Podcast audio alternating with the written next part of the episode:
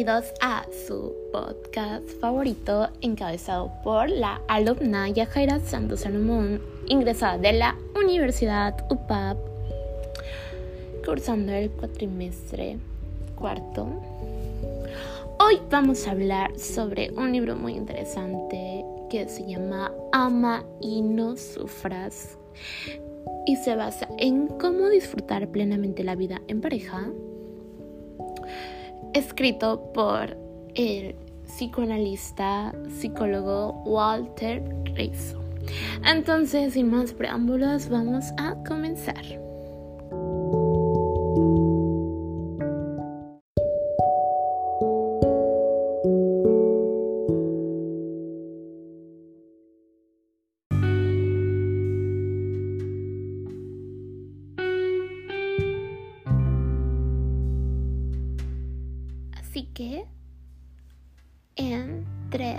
3, 2, 1, vamos a comenzar sobre el apartado 2 del libro de Walter Rizzo de Ama y no sufras.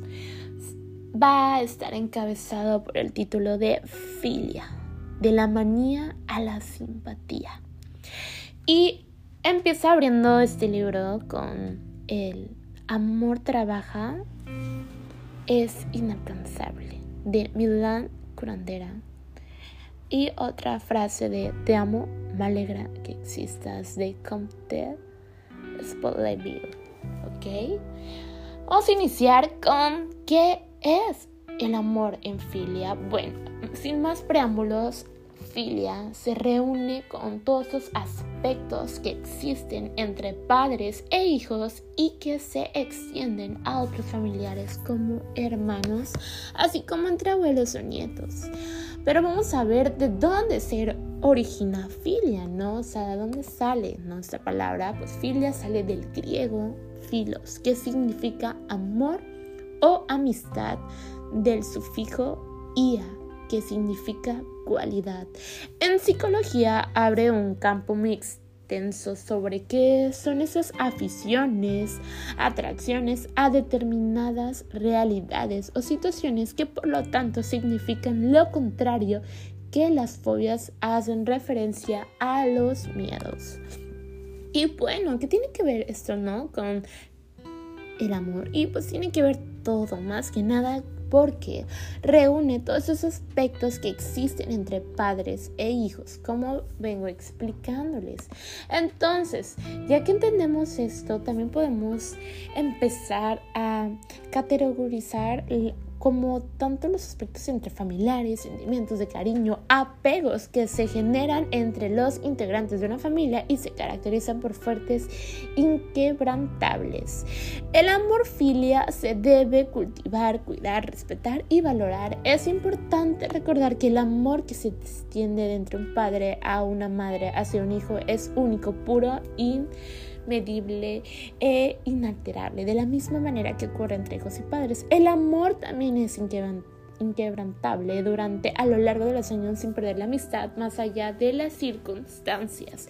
Entonces, este em, escritor narra sobre cómo empezamos a evaluar, porque la primera parte empezamos a hablar sobre la primera faceta que es Eros, que significa todo este amor como pasional, temporal, algo más químico, alguna reacción, ¿no? O sea, es algo más momentáneo y temporal.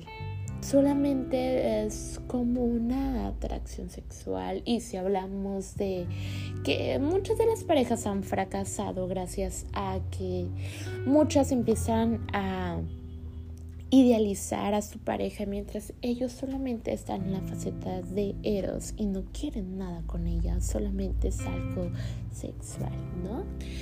Eh, Eros tampoco es malo en su totalidad, no tenemos que rescatar que sería una buena intimidad sexual, ¿no?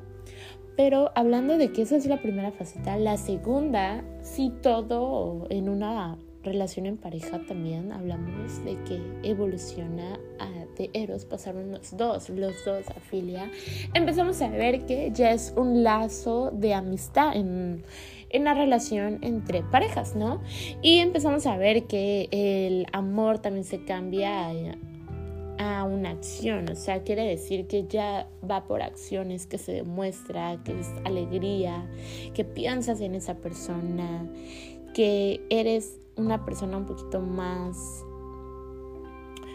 pasional, con deseo, con potencia. Aquí empezamos a ver que cambia, porque si hablamos en Eros es más adrenalina y si hablamos en filia es oxitocina. Esto quiere decir que esta, esta hormona, esta célula eh, va a causar como un efecto ya más como de amor, satisfacción y cariño. Y ahora hablamos de algo más como una éxtasis que solo se te viene temporal. No, aquí hablamos un poquito más de algo más profundo, algo ya voluntario, o sea, que ya decides, ¿no?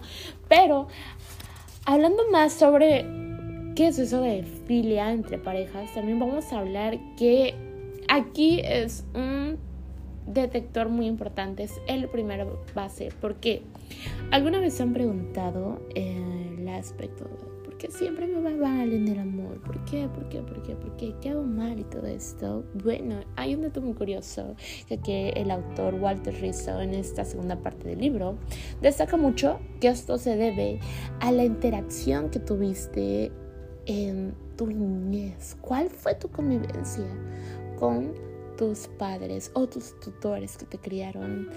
Hay una tabla que es de Eric Erickson que habla sobre este desarrollo psicosocial, ¿no? Del desarrollo humano, en cómo vamos evolucionando, en cómo en ciertas etapas de la vida, cómo vamos enlazando, ¿no? Y que tenemos que tener como un versus entre qué es vivir, qué es la desconfianza y confianza, ¿no? Aquí narran que es muy importante Erickson sobre que se debe criar entre un ambiente saludable de padre y madre y debe ser como pues una familia más que nada con convivencia y un bienestar ¿no? en el hogar. Esto se debe que narra en Filia que si tú tuviste una estructura muy desorientada llena de violencia, abandono en el hogar, desinterés, te va a afectar al adulto que eres y en cómo te vas a correlacionar el día de hoy, ¿no? Entonces es muy importante, eh, desde aquí como narra este autor, donde nos va a explicar eh, una serie de lineamientos y consultas que él ha llevado conforme de casos que han pasado como entre de amistad y noviazgos, matrimonios que han cruzado esta etapa, ¿no? Y bueno, pues la amistad amorosa, pues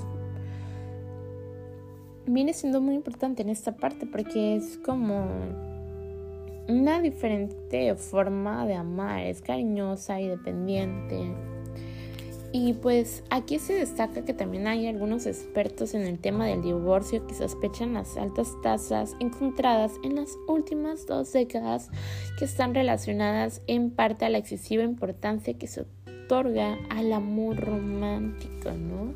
Entonces aquí podemos evaluar muchos aspectos psicológicos de la vida amorosa, ¿no? Pero aquí dice el autor, para no sufrir, en una buena relación de pareja debe de haber alegría. ¿Por qué? Porque eso es lo que nos va a motivar a seguir adelante en esta, en la relación, ¿no? O sea, es eso, la alegría, el hacer algo nuevo cada vez que puedan, como que cultivar ese amor, eso es filia, como que regar esa plantita diario, diario, cuidarla, que tampoco hostigarla de mucho sol, tampoco eh, hostigarla de mucha agua, darle su medida, pero también debes de regarla, también debes de hablar con ella, cuidar esa flor, ¿no? Y esa flor va a ser esa relación que tienen. Entonces se deben de sentir libres, ¿no? Porque es eso, amar es desde un punto de libertad, ¿no? Entonces, pues de eso se está basando un poquito más en esta parte, pero bueno, también se, expresa aquí sobre cómo se define una amistad de pareja, ¿no? Porque hay que preguntarnos eso. Y aquí este autor lo recalca y nos hace despejar estas incógnitas todas, que es, volvamos a ser personas cariñosas, ¿no? Que sostiene algo imposible, pero que las parejas sean mejores amigos, no pasa nada de malo, es, es bueno, ¿sabes? Tener un confidente como pareja, creo que es lo mejor que puede haber aquí, ¿no? Hablamos también sobre cómo consideramos la amistad en forma de amor disminuido. O sea, cómo es que se va disminuyendo en pareja pues esa amistad y aquí expresa este libro que no debemos de perder esa chispa, esa llama, esa intención de hacer cosas en pareja, ¿no? Tenemos que siempre ser buenas personas, tener una complicidad, ¿no? Fundamental en, la pareja. Hablamos también sobre que no es malo permitir que salgan con sus amigos y así. Cada quien es libre desde un punto de amar, ¿no? Y no codepender de una persona.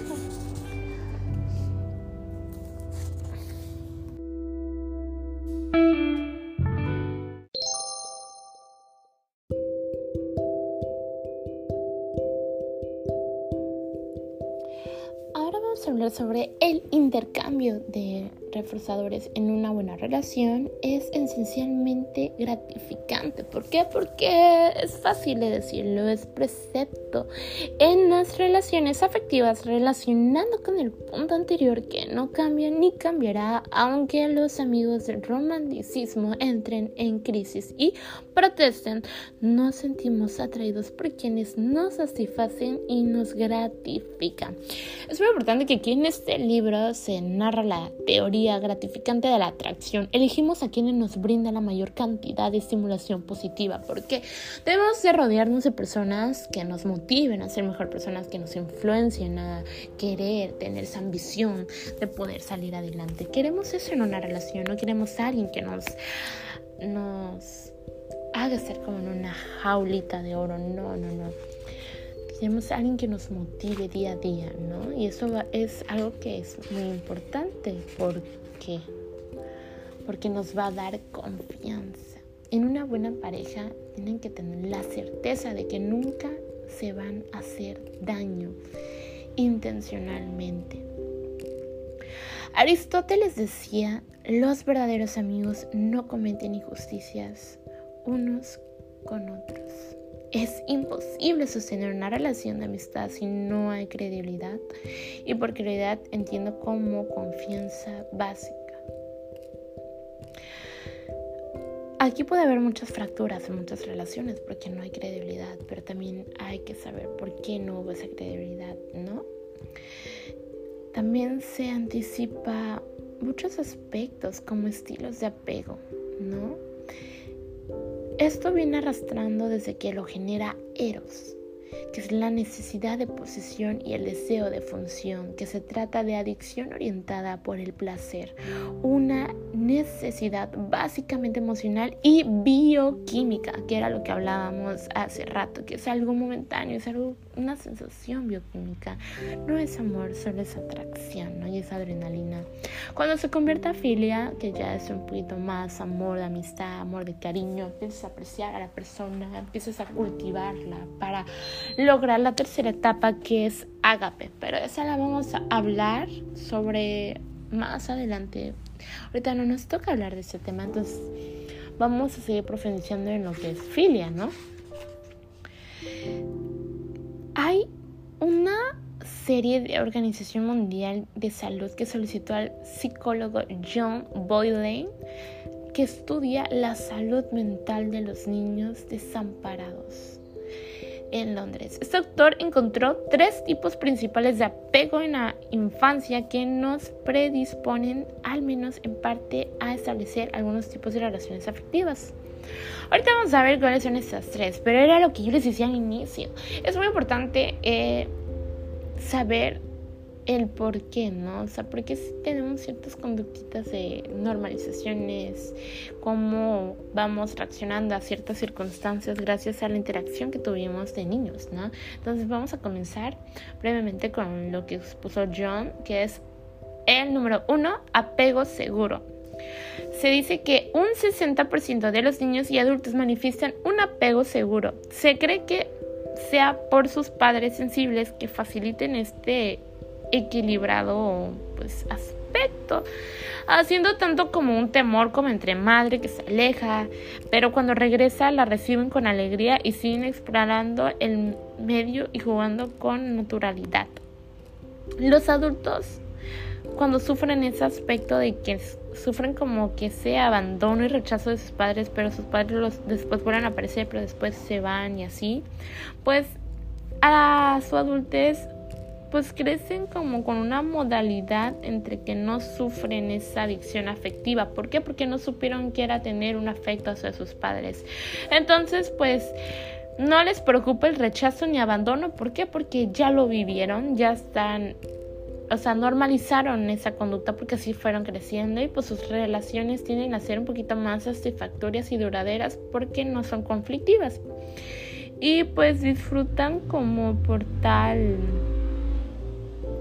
pues, a sí mismos, pues toda su relación, o sea, como que no están ansiosos y son capaces de tener ah, relaciones sanas, que es por normalmente el apego seguro que pues son personas que normalmente crecen con una familia estable y que pues lo único que puede ser que sus papás trabajen y se vayan y vuelvan, pero pues al final de cuentas pues tienden a ser buenas personas en su adultez y valoran un poquito más en el aspecto amoroso porque cuidan que esa persona esté con ellos y que las quieran. Y es algo muy, muy saludable, entre comillas, se podrá decir que es un esquema afectivo, que es querible y la buena gente pues así debería de ser en su concepto de ellos.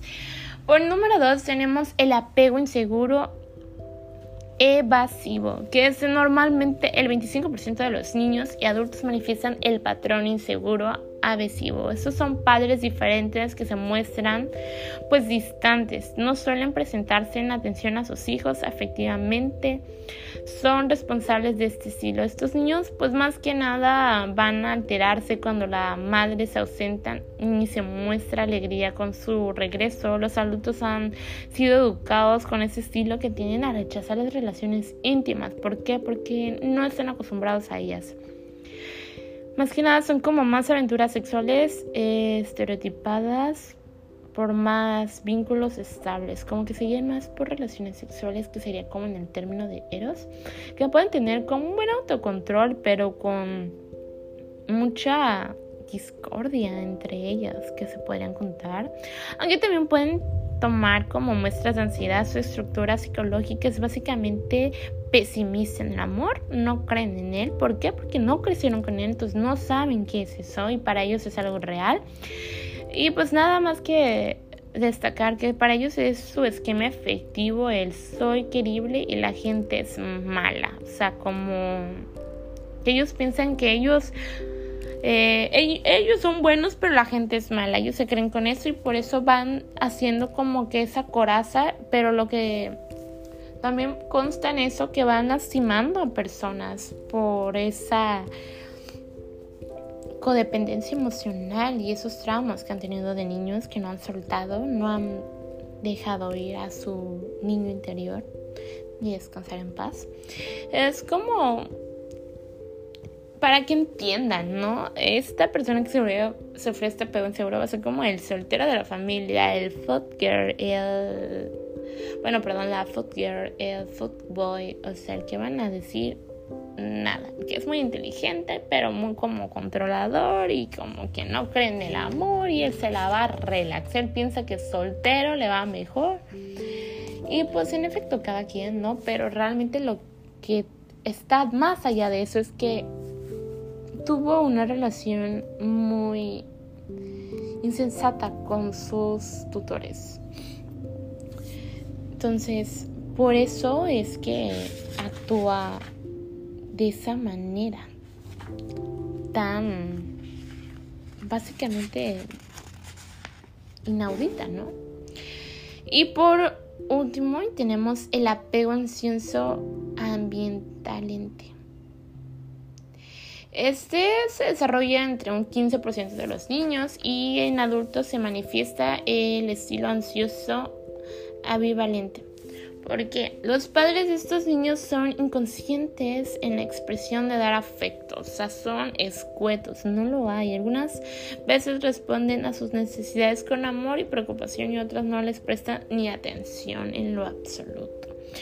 En una situación desconocida, estos niños se aferran desesperadamente a su madre y tienen miedo a quedarse solos, lloran cuando sus progenitores se alejan y son muy indiferentes o hostiles cuando estos regresan.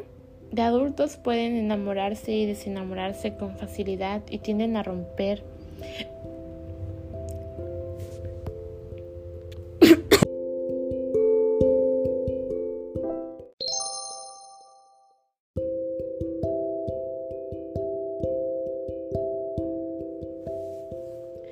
Y pues más que nada, pues son una muestra de facetas que pueden activarse alternativamente.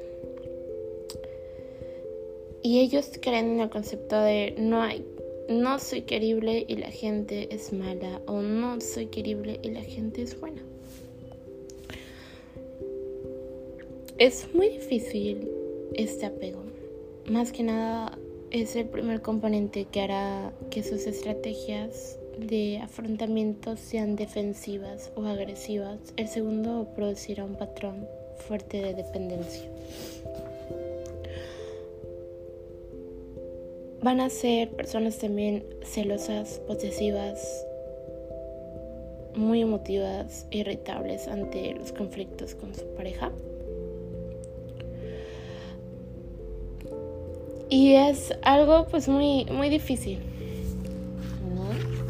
Esta relación. Entonces sí influye muchísimo, muchísimo en cómo es, o sea, cómo fuimos criados, ¿no? Entonces, esto habla este autor, Walter Rizzo, sobre todo este tema complejo de filia, ¿no? donde podemos indagar, hacer una introspección de dónde surge cada problemática que tenemos en nuestra relación, en pareja, o hasta inclusive en amistad, ¿sabes? Es algo un poquito muy extenso, largo de, de hablar. También vamos a destacar el tema de amor justo como amor digno. Son declaraciones que hay que tener en cuenta sobre también el apartado de agape. Agape es el amor más puro, es la faceta número 3, es el amor verdadero, es el amor real, es el amor vital, que da vida, que es sano, que es magnífico. Muy pocas personas en la actualidad saben amar en verdad. Entonces, hay que cultivar en esta faceta de filia lo que es la, la confianza, perdón, y todo este aspecto de cultivar amor día con día. Y sin más preámbulos, este es el final de la parte 2 del libro de Walter Rizzo encabezado por el nombre y título Ama y no sufras, cómo disfrutar una vida plenamente feliz con tu pareja, donde pues nada, sentir amor es fácil, más fácil que explicarlo, porque nadie nos ha educado para amar y ser amados, al menos de manera explícita.